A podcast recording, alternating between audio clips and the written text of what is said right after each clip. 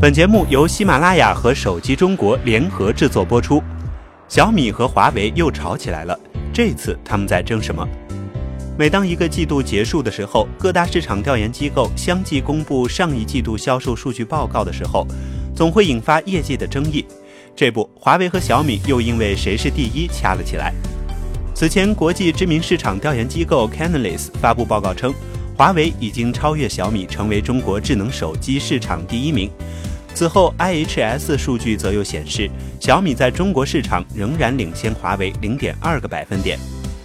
在微博、微信社交媒体上，华为和小米非要在这个问题上争个第一，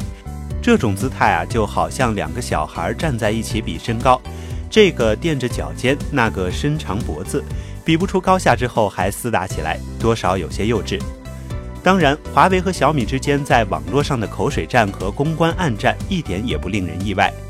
在过去几年里，这两家公司一直保持着这种状态，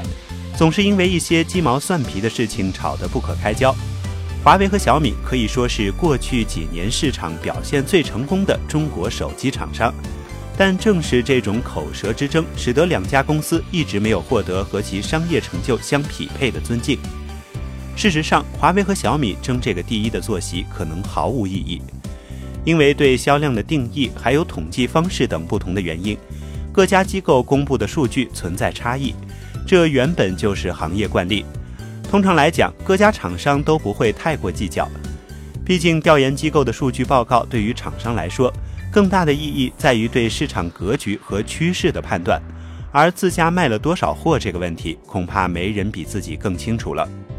如果从全球销量数据而言啊，更为国际化的华为已经大幅领先小米，是名副其实的中国智能手机厂商 Number One。双方争议的焦点在于国内市场，但单季度小数点位的百分比差距很难说明什么问题。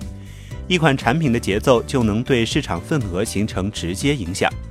而且以目前国内市场的格局，一次超越之后也很难形成拐点，下一个季度的排名很可能又完全不同。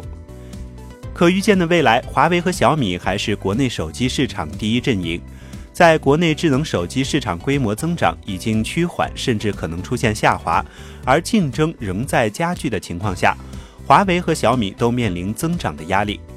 春江水暖鸭先知，或许更应该思考如何在所谓的行业寒冬到来之前找到取暖的方式，